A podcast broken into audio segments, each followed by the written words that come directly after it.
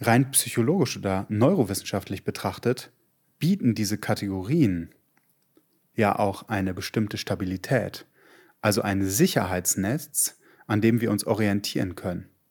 Also eine Identität, die wir aufbauen auf Säulen, die wir von außen zur Verfügung gestellt bekommen, an die wir uns sehr, sehr gerne klammern, nach meinem Empfinden aus Angst, um uns in unserer Gänze wirklich zu begegnen. Denn wenn wir die Geschichten, die wir uns selber erzählen, die wir leben, ohne dass wir sie bewusst wahrnehmen, dass wir sie leben, weil wir sie einfach als Wahrheiten immer wieder reproduzieren und von außen auch immer wieder gespiegelt bekommen, ja, das ist natürlich so und das wird nicht in Frage gestellt. Halten wir uns fest an einem Sicherheitsnetz, was verhindert, dass wir in den echten Kontakt kommen zu uns selbst. Herzlich willkommen bei meinem Podcast NLP für Fortgeschrittene. Mein Name ist Malte Nissing. Ich bin unter anderem NLP-Trainer und möchte dich mitnehmen in die Tiefen des neurolinguistischen Programmierens. Dabei beschränke ich mich nicht nur auf die einzelnen Tools und Formate des psychologischen Werkzeugkastens, sondern diskutiere und kritisiere auch immer wieder aktuelle Hintergründe rund um das Thema Persönlichkeitsentwicklung und Coaching. Gerne lasse ich mich dabei auch von deinen Perspektiven und Fragen inspirieren. Dazu findest du eine Kontaktmöglichkeit in der Beschreibung des Podcasts. Und nun wünsche ich dir erst einmal viel Spaß mit der neuen Folge. Schön, dass du heute wieder dabei bist. Bei der Selbstreflexion auch in Bezug auf diesen Podcast, was ich da eigentlich so mache, ist mir aufgefallen, wie sehr Gedanken, Konstrukte und Ideen, wie etwas zu sein hat, natürlich auch mich prägen und gleichzeitig auch mehr prägen, als mir manchmal lieb ist. Und vielleicht auch so sehr sogar prägen, dass es mich in meiner Kreativität einschränkt, weil ich mir bestimmte Erwartungen selbst auferlege und mein ganzer Organismus dann in eine bestimmte Richtung schwimmt oder meint schwimmen zu müssen. Und ich weiß nicht, ob du da in irgendeiner Art und Weise eine Resonanz zu hast, wenn du von außen etwas auferlegt bekommst und es in Anführungsstrichen eine extrinsische, extrinsische Motivation, die vielleicht aber gar nicht so existenziell bedrohlich ist, dann ist die Motivation bei mir zumindest auf jeden Fall immer geringer, als wenn die Motivation aus mir selbst herausgeht. Und das steht in einem engen Zusammenhang, ist mir aufgefallen, mit einem meiner absoluten Lieblingsbücher, und zwar von Daniel Quinn, Ismael. Und Daniel Quinn schreibt in seinem Buch aus der Perspektive eines Menschen, der Schüler wird von einem bestimmten Lehrer. Und das Besondere ist, dass dieser Lehrer ein Gorilla ist ein Gorilla, der sein Leben lang in Gefangenschaft aufgewachsen ist, zumindest solange dieser Gorilla sich erinnern kann, und dabei eine Kommunikationsform mit Menschen entwickelt hat, die eben nicht auf Worten basiert, sondern Gedankenübertragung. Aber das ist nur Nebenschauplatz. Einer der wesentlichsten Punkte, die ich heute mit einbringen möchte diesbezüglich, ist, dass er sagt, dass es Menschen gibt, beziehungsweise dass wir Menschen alle eine bestimmte Geschichte aufführen oder eine bestimmte Geschichte uns selber immer wieder erzählen und dass wir eben diese Geschichte dadurch, dass wir sie uns immer wieder selber erzählen und auch danach leben, also quasi aufführen, diese Geschichte aufführen, dass wir ja gar nicht mehr merken, welche Geschichte wir eigentlich aufführen, sondern sie wie eine Präsupposition, eine Vorannahme als Basis etwas wirkt im Hintergrund, ohne dass wir sie tatsächlich auch präsent haben. Und das ist eine sehr präzise Metaphorik. Also er bezieht es auf die aktuelle Kultur, nach der wir leben. Er unterteilt die Menschen nach Nehmern und nach Lassern. Das wird jetzt zu sehr ins Detail gehen, als dass es hier in diesen Rahmen passt. Ganz kurz nur die Kultur, nach der wir leben, also die, die das hier hören und inklusive mir, würde er der Kategorie der Nehmer zuordnen, also die, dieser Kultur der Nehmer folgen ganz grob gefasst ist, dass wir die der Erfolgsgeschichte des Menschen, also der Mensch als ein evolutionär höheres Wesen, als die Pflanzen und Tiere ansehen und sich dem Planeten zu eigen macht, ein Stück weit wie Harari auch das Buch beschreibt, Homo Deus, also der Mensch in einer Art göttlichen, in einem Art göttlichen Status, der meint, mit mehr und mit mehr Kontrolle, mit mehr Reichtum, mit mehr Besitz, mit mehr Konsum, mit mehr Geld ist ja etwas möglich, so was auch immer wir jetzt da rein interpretieren. Also das ist die Kultur der Nehmer. Also das, was wir nehmen etwas und dadurch, dass wir etwas nehmen, haben wir etwas und darüber identifizieren wir uns, also sind wir etwas. So ganz ganz, ganz grob zusammengefasst. Und dann gibt es die Kultur der Lasser, von denen es auch noch Menschen gibt, die dann Ureinwohnern, indogenen Völkern, die immer noch isoliert oder mehr oder weniger isoliert leben, von unangetastet von unserer Kultur. Natürlich geht es nicht komplett, aber weitestgehend eben. Lasser sind Menschen, die im Einklang mit der Natur leben, also im Austausch mit den Pflanzen, mit den Tieren, sich nicht als etwas Besseres, Höhergestelltes sehen und erleben, sondern sich dem evolutionären Flow folgen. Jetzt gerade wird mir bewusst, wie interessant es auch ist, die Formulierung mal genau unter die Lupe zu nehmen oder sich auch bewusst zu machen, welche Formulierungen das sind in Bezug auf die Klimakrise. Also erstmal schon, wer hat die Krise? Hat das Klima die Krise? Oder haben wir eigentlich die Krise, wenn sich das Klima ändert? So, das wäre auch mal eine ganz äh, wichtige Perspektive. Und dann wird immer von einem Weltuntergang gesprochen, dass der Mensch die Welt zerstört, was de facto einfach nicht stimmt. Das Einzige, was passiert, ist, dass der Mensch den Lebensraum für den Menschen auf der Erde zerstört. Also die Welt zu einem Ort macht, an dem Menschen überhaupt nicht mehr leben können. Und das sind, das sind dann die Geschichten, die erzählt werden in so einer Konsistenz, in Medien, in, in den sozialen Interaktionskreisen, in denen wir uns bewegen, aber auch die wir bestätigen, indem wir diese Geschichten auch mitleben. Beispielsweise diesem Konsum.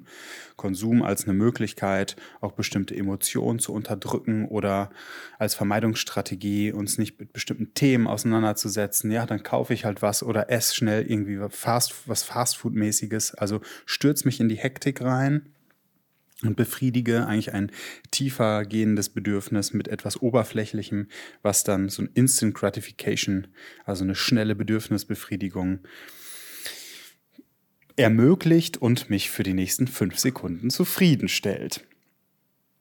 Und da eine radikale Selbstreflexion zu betreiben, halte ich für ganz sinnvoll. Und darüber denke ich gerade nach, nicht im Sinne von, ich mache das jetzt mit mir. das wäre ein bisschen zu hoch gefasst.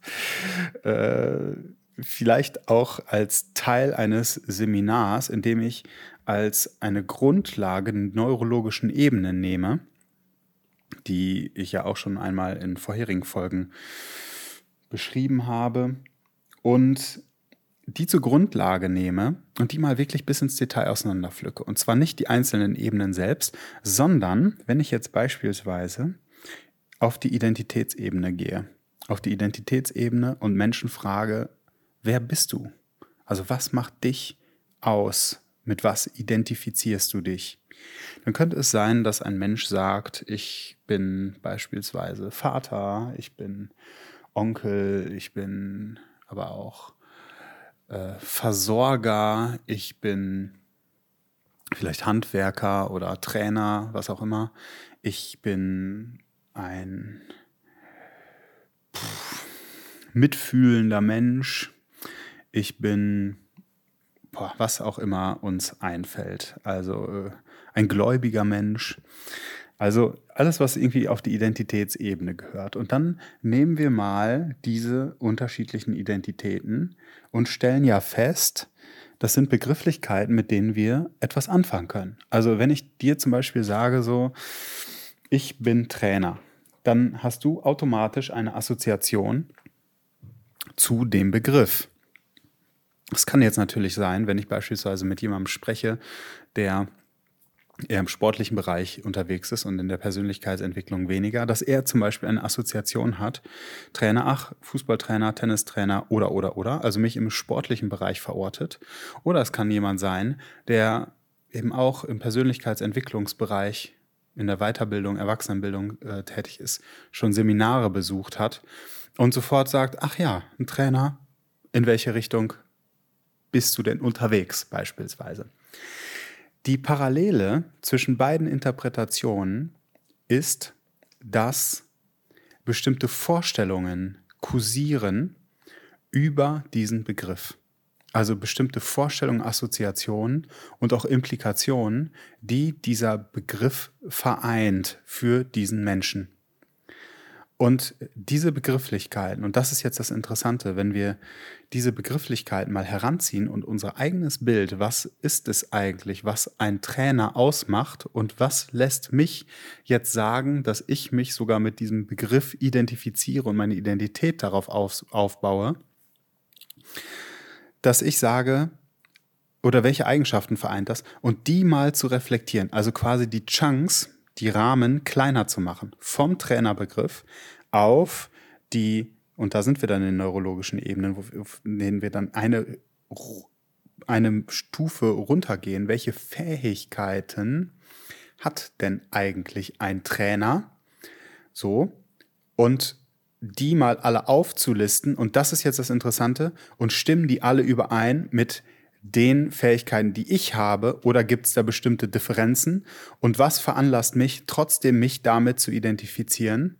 Also so ein bisschen so dieses, dieses Selbstbild der Kategorie und gleichzeitig mich in die Identifikation mit da reinbringen und dann aber auch zu fragen, wer hat eigentlich diese unterschiedlichen Ausführungen dieses Begriffs, die Fähigkeiten, was tut ein Trainer oder was kann ein Trainer und was tut ein Trainer, wo wir da dann nicht nur bei den Fähigkeiten sind, sondern beim Verhalten, also was sich dann auch wirklich zeigt von den Fähigkeiten, dass ich dann darauf schaue, tue ich das beispielsweise, kann ich das beispielsweise und wer sagt eigentlich, dass ein Trainer das und das und das tun und können muss.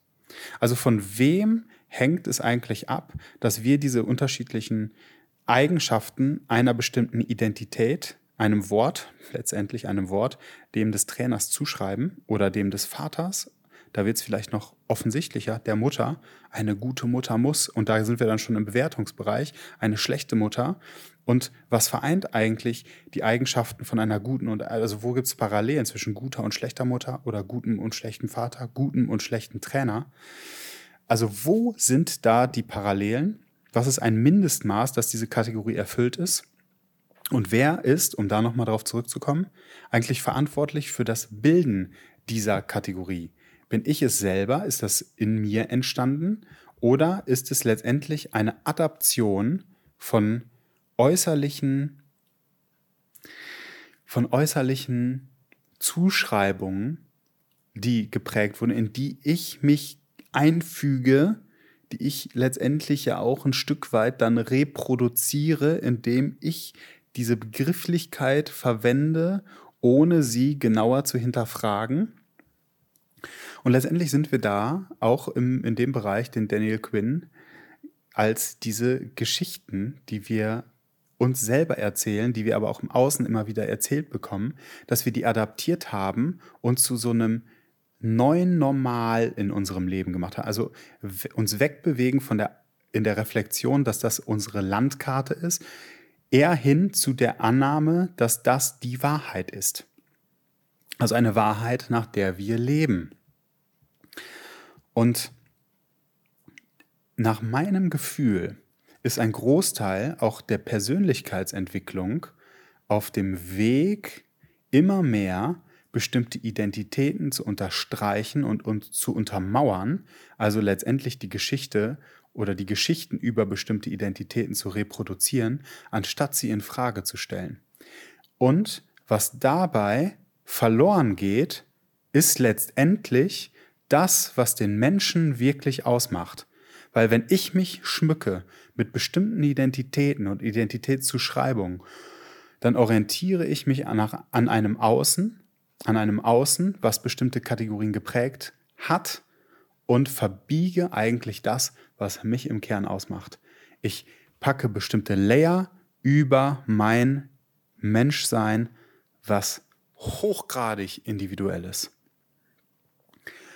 Und jetzt ist die große Frage, diese Bereitschaft, diese Kategorien zu hinterfragen, ist nach meinem Empfinden gleichbedeutend mit der Bereitschaft, etwas in sich sterben zu lassen, nämlich eine Sicherheit sterben zu lassen.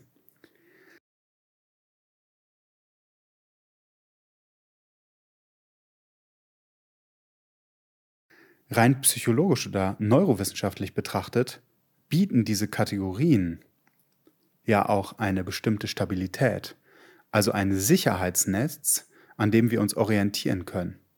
Also eine Identität, die wir aufbauen auf Säulen, die wir von außen zur Verfügung gestellt bekommen, an die wir uns sehr, sehr gerne klammern, nach meinem Empfinden aus Angst, um uns in unserer Gänze wirklich zu begegnen. Denn wenn wir die Geschichten, die wir uns selber erzählen, die wir leben, ohne dass wir sie bewusst wahrnehmen, dass wir sie leben, weil wir sie einfach als Wahrheiten immer wieder reproduzieren und von außen auch immer wieder gespiegelt bekommen, ja, das ist natürlich so und das wird nicht in Frage gestellt. Halten wir uns fest an einem Sicherheitsnetz, was verhindert, dass wir in den echten Kontakt kommen zu uns selbst. Und die Bereitschaft, dieses Sicherheitsnetz aufzugeben, die Geschichten zu hinterfragen, sie aufzugeben, grundlegend auf den Kopf zu stellen, zu rütteln, bedeutet ein Risiko, ja, was mit dem Tod gleichzusetzen ist. Und was in solchen Momenten passiert, wenn wir die Bereitschaft haben, etwas, was wir für normal gehalten haben, also die wirkliche Bereitschaft, die wirkliche Bereitschaft haben, das aufzugeben. Sei es, dass wir unsere Sicherheit über das Gehalt, was wir im Job bekommen haben, definieren und nicht eine halbherzige, ein halbherziges Ja, ich fühle mich nicht so wohl, ich gucke mich mal woanders hin um, sondern wirklich in das Risiko reingehen in das Risiko reingehen heißt, die Bereitschaft zu sagen, ich quitte, ich kündige, ich lasse das los, ich lasse was sterben, damit in das Risiko reinzugehen, in den freien Raum, in den freien Fall, in dem sich sehr viele unterschiedliche Anteile melden werden und um Hilfe schreien und danach sich sehnen, sich in irgendeiner Art und Weise an den Kategorien und Säulen, an dem Sicherheitsnetz Netz irgendwie festzuhalten. Also der größte Raum und auf dem Weg in diesem Raum ist der Weg voll mit möglichen Kompromissen. Und diese Kompromisse verhindern wieder den echten Kontakt, den lebendigen Kontakt zu einem. Sich voll und ganz zu spüren und da in diesen Raum einzudringen, in dem sich erst dann neue Möglichkeiten und auch neue Geschichten und auch neue Empfindungen und Gefühle konstituieren, wenn der Raum wirklich betreten ist. Also das wirkliche Risiko eingegangen wurde, diesen Schritt voll und ganz zu gehen, ohne Kompromisse. Und das klingt jetzt alles so radikal.